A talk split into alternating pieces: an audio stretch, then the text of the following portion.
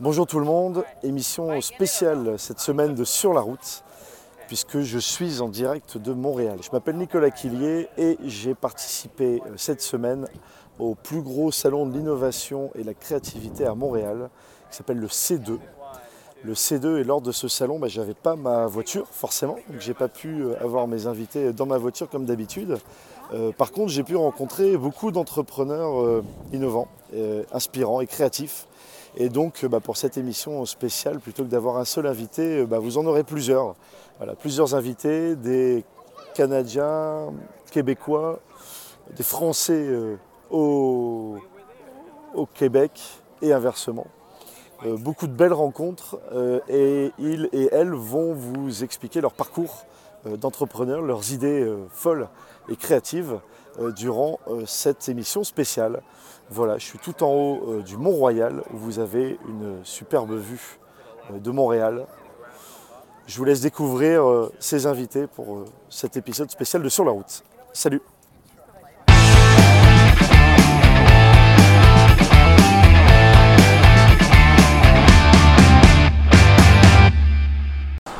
Bonjour tout le monde, je suis avec euh, Thomas Cortina.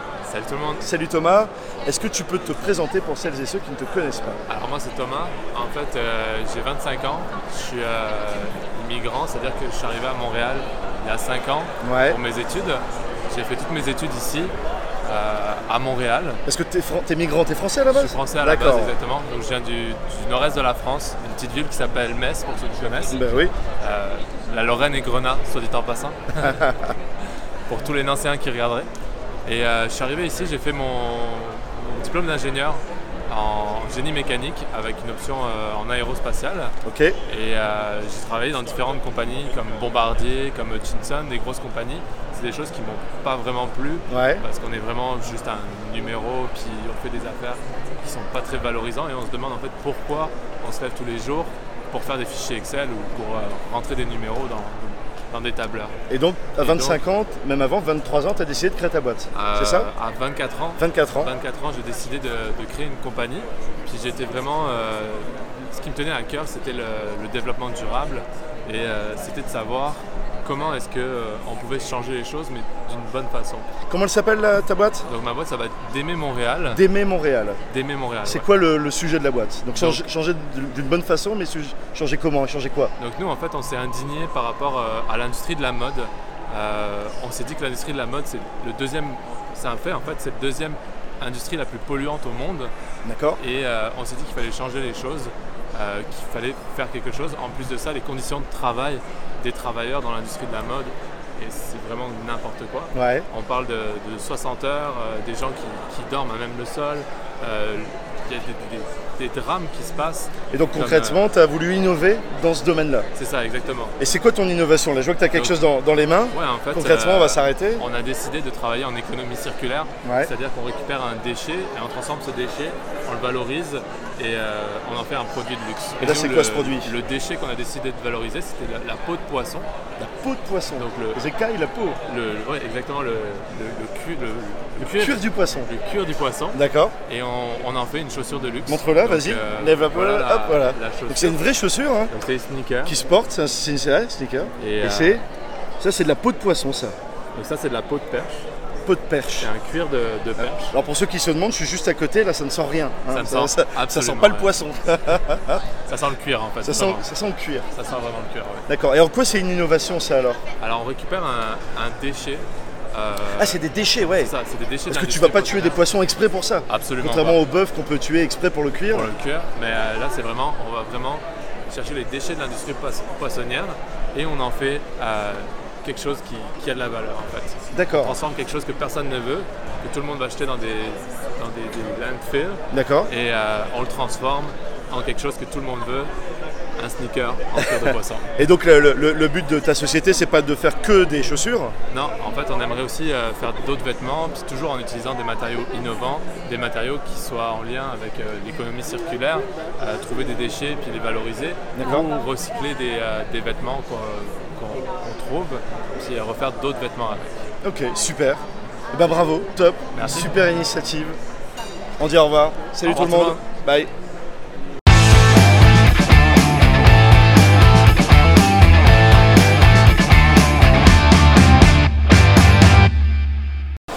Bonjour tout le monde, je suis avec Hélène Godin aujourd'hui. Alors Hélène, est-ce que tu peux te présenter pour celles et ceux qui ne te connaissent pas Alors, euh, je suis Hélène Godin, cofondatrice de l'école La Factory. La Factory.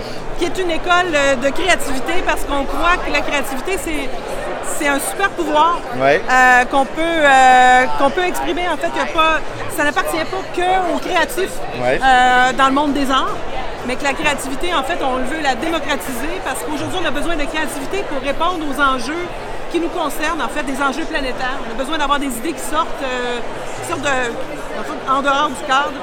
Et euh, cette école-là, en fait, la Factory, elle se concentre justement à créer euh, un, je dirais un, endroit propice pour que les gens puissent réfléchir à, ces idées-là, à la créativité. D'accord, ok. Donc tu as créé l'école j'ai créé l'école. Tu as créé l'école Pas toute seule. Pas toute seule. Non, on est trois fondateurs. D'accord, ok. Et avant, tu, avant de créer l'école, tu faisais quoi? Euh, j'ai une formation en design graphique et j'ai travaillé en fait dans le milieu des agences euh, de communication. Donc j'ai vraiment un background en communication, marketing. J'ai travaillé pendant plus de 30 ans dans les agences euh, chez Cossette et chez Sidley. Chez Sidley. Alors Sidley, pour réintroduire, c'est un des, fondateurs, organisateurs du salon C2, là où on est aujourd'hui. Exact, c'est ça. Donc tu as travaillé chez Sidley en tant que Directrice de création euh, et associée chez Sidley. D'accord. Euh, chez Sidley, je dirais, euh, si j'avais une chose qui a été marquante, qui a fait en sorte qu'aujourd'hui j'ai démarré cette école-là avec mes collègues, c'est c'est le, contact avec les talents qui venaient de différents horizons. Ouais. moi, j'ai toujours cru que d'avoir des, d'avoir des, dans le fond, des gens qui viennent d'horizons différents, ça enrichit les idées. Donc, euh, la monoculture tue la créativité et quand on a une culture qui est diversifiée, c'est là que la magie opère. D'accord. Alors, euh, euh, on a créé un bootcamp quand on était chez Sidley, puis on a amené des gens un bootcamp un bootcamp créatif. créatif de 10 jours. D'accord. les gens venaient, on a sélectionné les jeunes qui venaient de différents métiers, différents horizons, à venir réfléchir et à trouver des solutions dans un, pendant dix jours, il était séquestré. Et on s'est dit, cette formule, euh, ce processus-là qu'on avait vécu devait devenir une école un jour. Et c'est ce qui est aujourd'hui une école. Je dirais que c'est le germe de, de l'idée pour moi.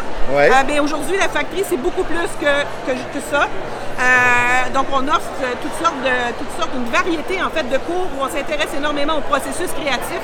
Mais il y a toujours un ingrédient important qui est le mélange des disciplines la collaboration, qui sont des, euh, je dirais des, valeurs euh, auxquelles euh, la factory croit beaucoup. c'est là-dessus que, y pas, aujourd'hui, les problématiques sont trop grandes pour être résolues seules. Ouais. Et donc, c'est, c'est ce bout de camp de 10 jours où tu t'es dit, en fait, il faut faire ça toute l'année. Faire ça toute, la vie. Toute la vie. et donc, tu as, décidé de, partir de Sydney, on peut le dire, à, 50 ans. Oui. Et de créer ton entreprise, ta boîte, ton école.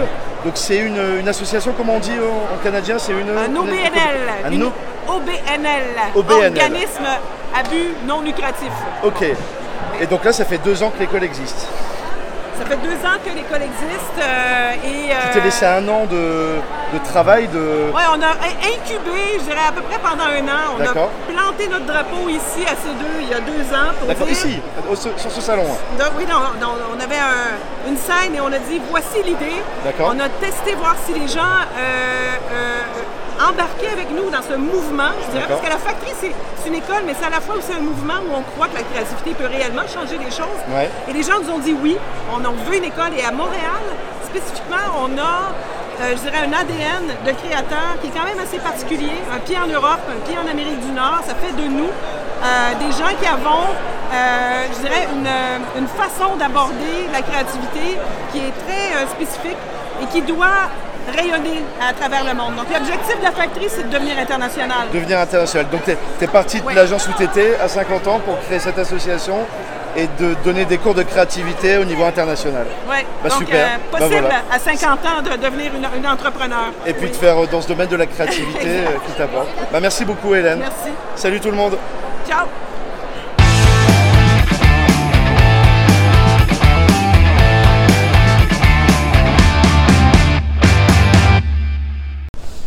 Bonjour tout le monde, je suis avec Pierre-Olivier. Salut Pierre-Olivier.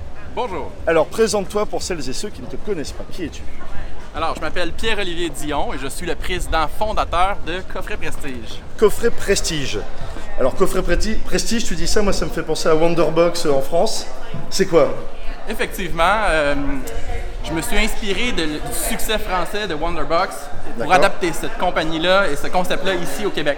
D'accord, donc as, plutôt que de trouver une nouvelle idée, tu t'es inspiré d'idées existantes. Comment tu as fait? C'est la, Ça a été évident tout de suite pour toi cette idée ou tu en as cherché d'autres? En fait, effectivement, j'ai passé quand même beaucoup de temps à évaluer différents types de projets. Euh, je voulais, j'avais certains critères de sélection très très spécifiques, mais à la base, je savais que je voulais être entrepreneur. Alors, le concept de coffret cadeau d'activité, c'est un ami français qui m'en a parlé en 2009. Il me dit que c'était un succès incroyable et qu'il y avait des coffrets cadeaux en dessous de tous les sapins des Français. Alors, je me suis dit, c'est une super opportunité. Je vais emmener ce concept-là puis je vais démarrer ce, concept-là ici au Québec. Donc, c'est une autre façon euh, d'innover, c'est de regarder ce qui a marché ailleurs pour pouvoir potentiellement le reproduire dans un autre pays ici euh, au Québec. Puisque je le rappelle, on est euh, à C2 Montréal, on le voit en, fond, temple de la créativité. Ouais. L'entrepreneuriat, toi, c'est pas euh, récent pour toi, ça fait plus de 10 ans que tu entreprends. Euh, c'est quoi pour toi un entrepreneur Qu'est-ce que c'est entreprendre? Alors, entreprendre à la base, c'est d'avoir un rêve, une vision, et après ça, d'avoir le courage de, se lancer et de le réaliser. Ouais. Alors, il faut rêver, mais après ça, il faut passer à l'action. Et ensuite de ça, en chemin, il faut être hyper persévérant et hyper créatif hyper persévérant, hyper créatif. Comment tu fais pour être persévérant pendant plusieurs années? Parce que bah, des fois ça marche pas tout de suite. Donc il faut passer du temps, il faut, attendre que ça arrive. Comment, tu fais pour tenir le coup? Exact. Il y a juste dans les films que ça fonctionne du premier coup. Dans la vraie vie, euh, il y a tout le temps des problèmes. Ça, ne fonctionne jamais comme on pensait initialement. Alors, euh, je dirais qu'un un, point important, c'est d'apprendre à se connaître, euh, d'apprendre à connaître son niveau d'énergie. Parce que se lancer en affaires, il faut être très patient, ça prend du temps. Il y a tout le temps des problèmes, comme je l'ai dit. Mais en chemin, euh, il faut réussir à passer à travers ces problèmes-là. Alors, quand on apprend à se connaître, on est capable de dire oui, je travaille très très fort pour que ça fonctionne.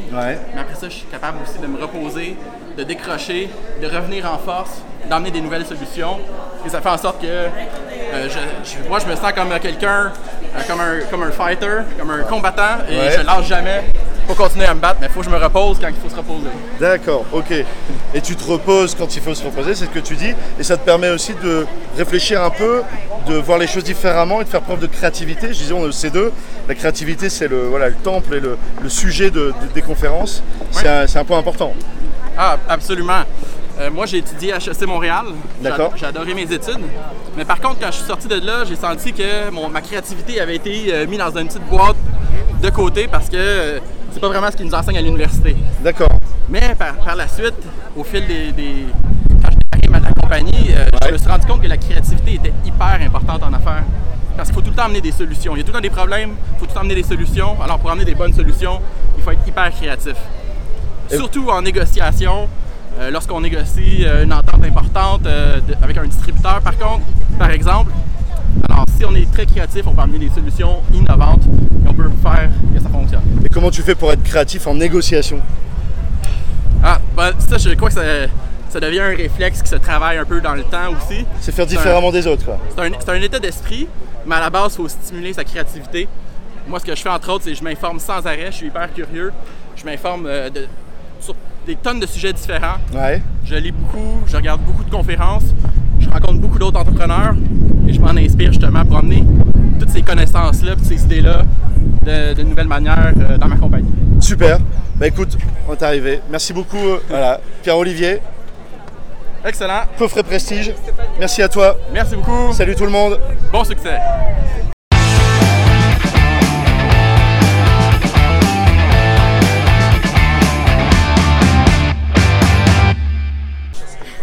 Alors, je me trouve maintenant avec euh, Nadia. Bonjour Nadia. Bonjour Nico. Est-ce que tu peux te présenter pour celles et ceux qui ne te connaissent pas Oui, bien sûr. Donc euh, mon nom est Nadia Larichi, j'habite à Montréal, au Canada. Euh, et puis en fait, je suis la cofondatrice d'une start-up spécialisée dans l'innovation alimentaire. En fait, on est comme un studio de design et on crée des nouveaux objets alimentaires. Des objets alimentaires, donc on peut innover dans l'alimentation. Bien sûr, il faut. Il faut innover. C'est quoi ton produit? Alors déjà notre société s'appelle Okni Factory. Ouais. Alors Okni ça veut dire objet comestible non identifié. Objet comestible non identifié. En fait on aime bien se cataloguer un peu comme les ovnis de la cuisine. D'accord. Pour justement apporter des choses étonnantes en cuisine. Ok. Un peu différentes et spéciales. D'accord, super. Et donc l'objet que nous avons développé, euh, en fait il s'agit d'assaisonnement à tailler. Donc en fait ce sont des crayons d'épices que l'on vient vraiment tailler avec un taille-crayon. Alors montre-nous concrètement à quoi ça ressemble. Oui, alors en fait c'est un, ça se présente sous forme de coffret. D'accord. Et dans ces coffrets il y a différents crayons. D'accord. Euh, on aime bien les appeler. Comme des rouges à lèvres on dirait. Oui, on dirait des rouges à lèvres, mais c'est vrai que ça a vraiment la forme d'un crayon euh, avec lequel on. Et donc tu le tailles avec un taille-crayon. Avec un taille-crayon. Et ça fait des petits copeaux, des petites lamelles Ça fait des copeaux qui sont vraiment très jolis sur l'assiette et on a différentes saveurs. Donc le copeau citron confit par exemple, on va l'ajouter à une volaille, à un poisson. Le copeau piment et ail, on va l'ajouter à une pizza ou à des spaghettis. Et, Bref. Et tout ça c'est naturel, c'est quoi? Oui, complètement. On a vraiment travaillé pour que les recettes soient complètement naturelles, 100% végétales, pas de produits animaux utilisés et en majorité biologique. Tous les ingrédients euh, qu'on utilise, de matières premières, sont biologiques aussi. T'es pas la seule à avoir euh, créé cette entreprise Non, non, non. Vous êtes plusieurs Oui, absolument. En fait, je, pense ne pas être assez folle pour avoir euh, pensé à cette idée, mais c'est plutôt l'un de mes partenaires. Parce qu'il faut être fou pour créer ça. Quoi. Bah, il faut vraiment avoir de la suite dans les idées. Donc, et puis oui, être. en fait, il faut pouvoir mélanger différentes disciplines pour sortir un peu des sentiers battus.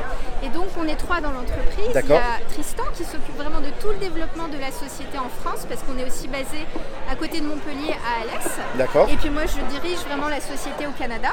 Et il y a Benoît qui, lui, est designer culinaire.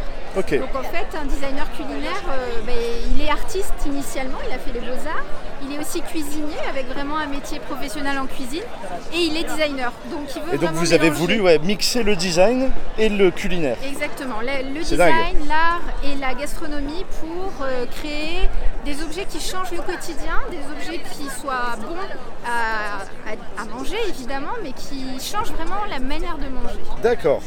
Ok. Et comment, comment, est venue l'idée? Alors c'est pas c'est à trois vous avez eu l'idée? Comment on est vous êtes parti de, cette idée de, faire des, sticks En fait, on est parti euh. simplement de l'idée euh, de vouloir euh, de, créer un objet. Ouais. puis on avait démarré initialement notre activité par de l'événementiel. D'accord. On travaillait sur des expériences multisensorielles pour les entreprises avec la partie alimentaire toujours au centre très importante. D'accord. Et finalement, le produit est né lors d'un événement euh, les clients ont tellement aimé cette idée de tailler des copeaux de saveur sur ces assiettes que l'idée est restée et qu'après une bonne, euh, je dirais 4 ans de recherche et développement en interne, ah oui. on a réussi vraiment à stabiliser la recette pour qu'elle reste naturelle, pour qu'on puisse la conserver suffisamment dans le temps.